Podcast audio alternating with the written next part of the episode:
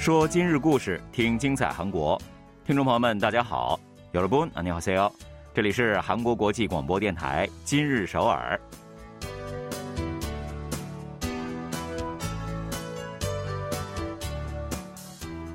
聚焦今日首尔，体会当下韩国。让我们带您走遍韩国的每个角落。让我们把最真实的韩国送到您的耳边。 各位听众，大家好，我是主持人朴龙军，我是主持人婉玲，非常高兴跟大家相会在今天的今日首尔。海外呢，对于韩国文化的了解，随着韩流热度的不断升温啊，正在逐渐的从音乐、影视剧等等这样的大众流行文化领域呢。扩大到了其他的方面了。嗯，是的，那跆拳道就是其中之一啊。嗯，尽管作为韩国最具代表性的运动项目之一，跆拳道早已在其他国家存在着一定的知名度和影响力。不过啊，正式被列入授课项目的情况并不多。是的，那日前呢，跆拳道就成为了中美地区国家尼加拉瓜的部分国立公立学校的正式课程了。尼加拉瓜驻韩国使馆十一月二十八号表示呢，从十一月九号开始。尼加拉瓜的首都马纳瓜的两所国公立学校将会把跆拳道列为正式的课程之一，来面向在校生开始传授跆拳道的技术。这是尼加拉瓜首次将跆拳道列为正式的教育课程了。嗯，那过去六个月的时间里呢，韩国国际院相关人员对于尼加拉瓜跆拳道国家代表等三十多人进行了培训之后啊。最终选拔了其中的十一人，实际针对学生们开展跆拳道教育。作为在海外激活跆拳道事业项目的一环呢，尼加拉瓜驻韩国大使馆和韩国教育厅是在今年年初的时候商讨了详细内容，并且听取了尼加拉瓜体育厅以及跆拳道协会等多方的意见。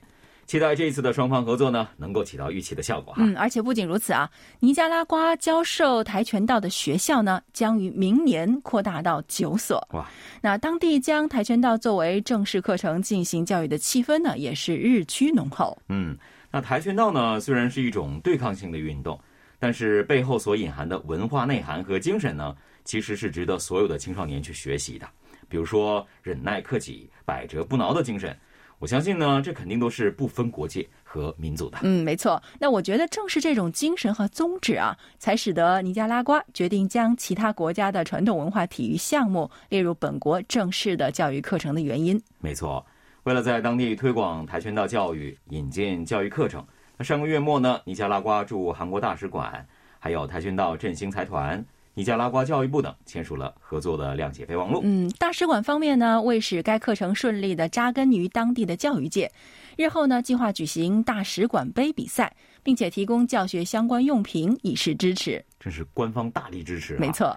那据了解呢，跆拳道在尼加拉瓜当地本身其实就拥有非常高的人气啊，甚至呢还有全国范围的青少年大赛啊，年轻一代人对于跆拳道运动的感兴趣程度。远超我们的想象呢。嗯，是的，所以呢，就非常希望尼加拉瓜能够借此机会，成为在中美地区宣传推广跆拳道的重要据点，使更多的青少年有机会接触到这项极具魅力的运动。嗯，好的，那接下来呢，还是一起简单了解一下，下面的时间里为大家安排了哪些内容吧。假面舞被列入世界教科文组织人类非物质文化遗产名录，其中。凤山假面舞传承人只剩一位了，推广普及假面舞传统变得格外重要。韩国美术在中东地区生根发芽，迈出了成功的第一步。照此趋势发展，韩国美术作品在广阔沙漠开花结果指日可待。首尔青年就业士官学校为年轻人成功就业和创业铺路搭桥。青年就业士官学校究竟提供哪些教育课程，又有哪些特点呢？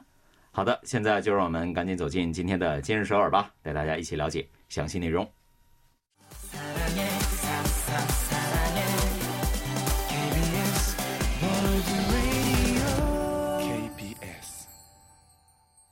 这里是韩国国际广播电台，您正在收听的是今日首尔。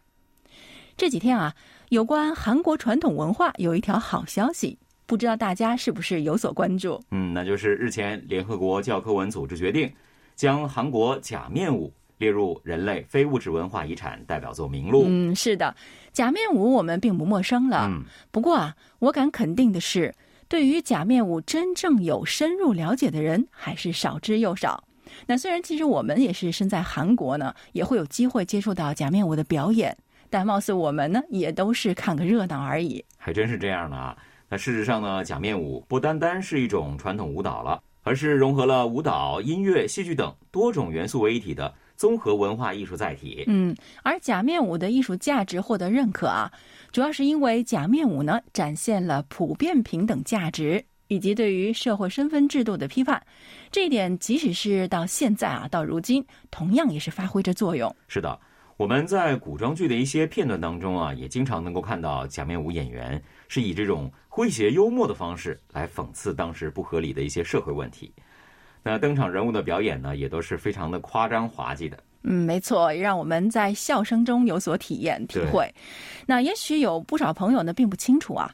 假面舞呢，也是细分为很多个类型的。那具体呢，包括合回别神巫术假面舞，还有凤山假面舞，以及江陵官奴假面具等等十三项国家非物质文化遗产。另外呢，还有离泉清单戏等五项地方非物质文化遗产。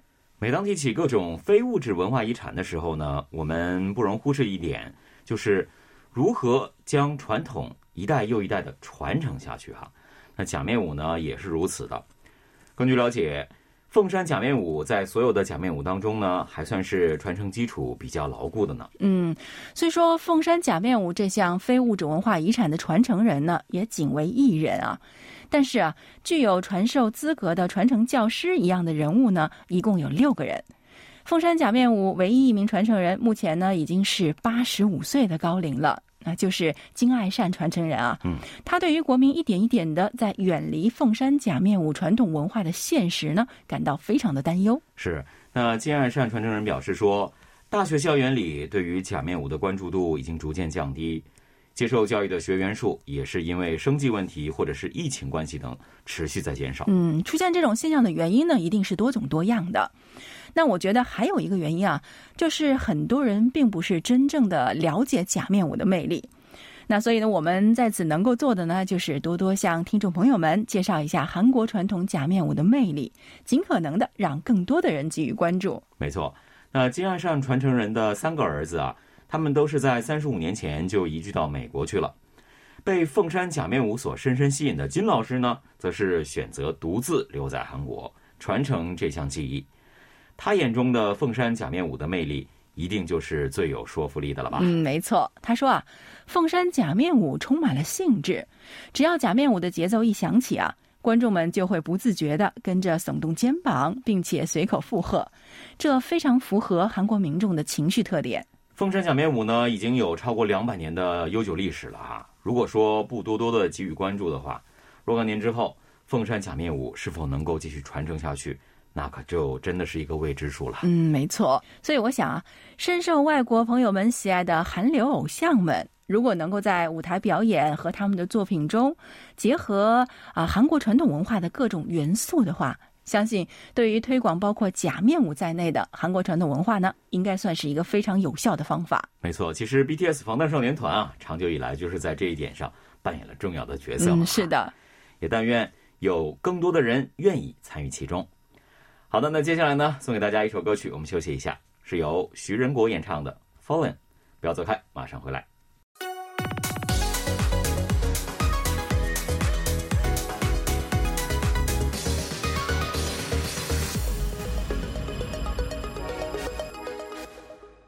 欢迎回来，这里依然是韩国国际广播电台今日首尔。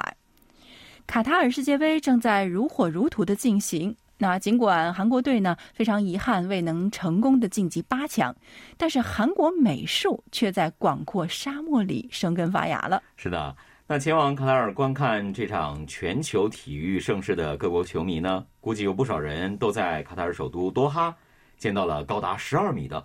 蒲公英形态的大型塑像吧，嗯，超大也超耀眼，超夺目。我看那照片啊，那这座雕塑啊，它是出自韩国雕塑家崔正和之手，而这一次呢，正是卡塔尔政府为了纪念世界杯的举行，特别委托他进行创作的。没错，那雕塑呢是由足球、头盔、厨具等当地居民经常使用的一些物件打造而成的，被永久设置于卡塔尔教育城。今年十月，崔正和接受卡塔尔财团采访的时候表示说呢，组成雕像的各个物件都象征着为建设体育场而做出贡献的民众啊。那这个作品是为了向他们表示感谢，并且呢，希望人们长久的铭记他们所做出的巨大贡献。嗯，除此之外呢，对于韩国美术界而言啊，还有一条可喜可贺的好消息。据了解，卡塔尔国家博物馆呢正在商讨有关韩国雕塑家举办个人展览的事宜。值得注意的是，这是卡塔尔国家博物馆开馆以来第一次举行韩国雕塑家的个人展。而这名雕塑家呢，也是利用韩国传统元素进行创作的巨匠，在世界舞台上拥有超高的知名度了。相关协商工作呢，从去年秋天就已经开始了。预计世界杯闭幕之后，将会对各种细节加以协商。如果说进展顺利的话，就有望于明年的秋天正式公开了。嗯，让我们一起期待一下吧。嗯，那近来一段时间啊，中东市场对于韩国美术表现出了极其浓厚的兴趣。不久前闭幕的阿布扎比艺术展上，韩国六家画廊被赋予了参展的资格。那这可是有史以来韩国的最大规模。没错，有分析认为呢，这是韩流文化影响之下，中东国家对韩国好感度大增所产生的效果哈。韩国美术界如果想成功的进军中东市场，其实并不容易啊。毕竟，中东市场本身是具有很多的限制的。嗯，是的。那比如说啊，如果不是王室人物的肖像啊，这个肖像画作品是很少能够卖出的。另外呢，如果有裸露等尺度较大的内容的作品呢，也是不被看好的。因此啊，采取什么样的进军战略就显得非常重要了。那连续十年参加了这个艺术展的某国内画廊呢，是以梅花、笋、风景画等为主题，取得了成功啊。有损呢就是阿拉伯联合酋长国的国鸟了，王室呢又是极其喜爱花卉等这样的作品。嗯，近来啊，国内的不少艺术家都接连在沙特阿拉伯举行了个人展，那韩国艺术家在当地的人气呢也在不断的攀升。但尽管如此，全方位大力进军当地市场仍然为时尚早的意见，目前似乎还是占据大多数。那究其原因呢，主要就是因为阿拉伯王室购买力虽然是毋庸置疑的，不过呢，在当地还没有完全形成美术大众化的氛围。嗯，这倒真的是要好好考虑一下。嗯，另外，其实国内的美术大众化氛围呢，好像也是形成没多久啊。近一两年呢，一般民众对于美术作品的关注度有所提高是事实。但是在此之前，购买美术作品仍以部分的业内人士以及美术爱好者，还有收藏家为主。是的，所以呢，如果中东当地美术大众化氛围更加浓厚一些的话，韩国艺术家和作品进军当地市场也就会更加的顺畅无阻。现在呢，可以说是一个非常好的开始吧。相信不远的将来。韩国艺术品一定能够在当地开花结果啊！嗯，没错，有了好的开始，就算是成功了一半了嘛。对，只要按照现在的速度和节奏发展下去，在中东掀起美术寒流，我想也应该是时间早晚的问题吧。嗯，也希望 K 美术在全世界都受到更多的关注哈。一起来听一首歌曲吧，New Jeans 带来的 Attention，不要走开，马上回来。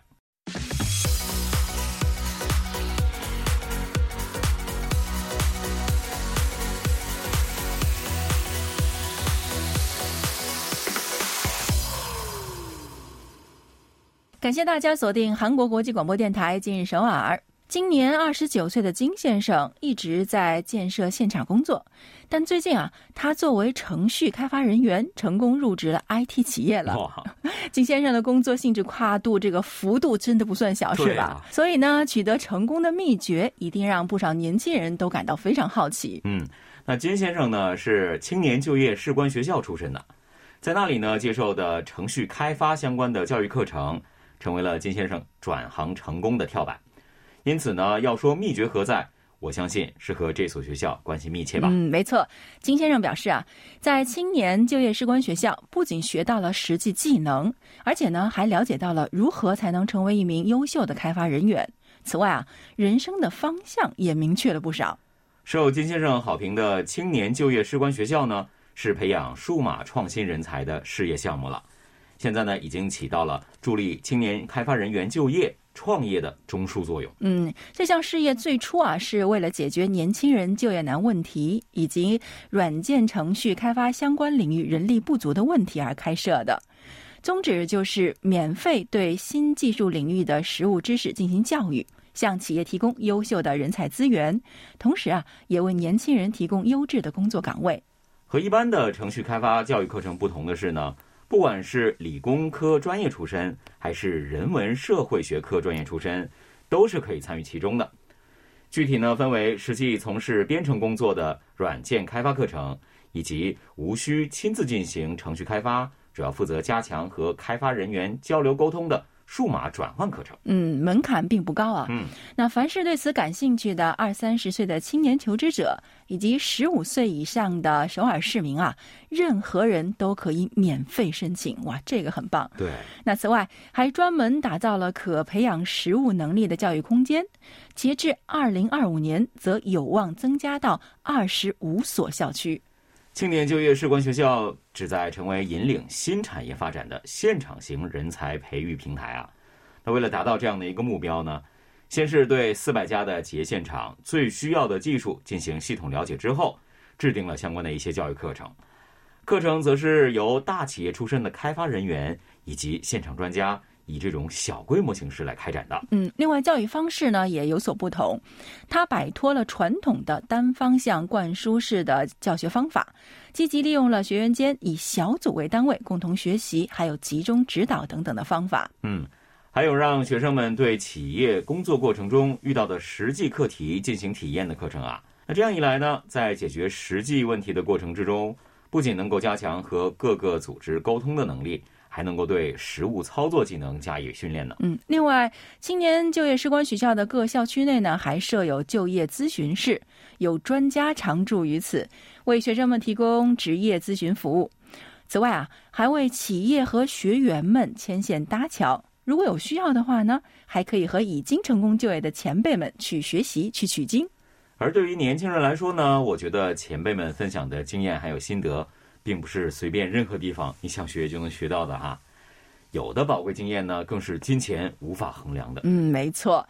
那针对有意向创业的学员呢，青年就业士官学校呢也会提供各项实质性的帮助。那比如说，利用各校区闲置的空间，给予创业空间的支援等等。啊，这个好像真的只是你人去了就可以了哈。青年就业士官学校呢，在二零二零年到二零二一年两年的时间里。一共开设了三十六个课程，培养了六百八十六名学员呢。高水平的教育课程呢，也让学员们的满意度平均达到了百分之九十二以上。就业率怎么样？大家也一定非常好奇吧？没错，就业率可是最重要的。那据首尔市和首尔产业振兴院消息，学员中有近百分之七十六的人在青年就业士官学校的帮助下成功就业或者是创业成功了。嗯，很不错啊。既然无关专业出身，又是面向年轻人提供的免费学习机会，有如此好事儿，有意向的朋友们一定不要错过呀！嗯，没错。俗话说，积财千万不如薄技在身，多一项技术，那么在未来的某个时刻，就一定会多个机遇。没错。好的，听众朋友，今天的今日首尔节目又到了结束的时候了，非常感谢各位的收听。节目最后呢，再送给您一首歌曲，是由 S.G. Wannabe 和 Brown Eyed Girls 演唱的。Must have love。嗯，好的，听众朋友们，我们下期节目再见。안녕히계세요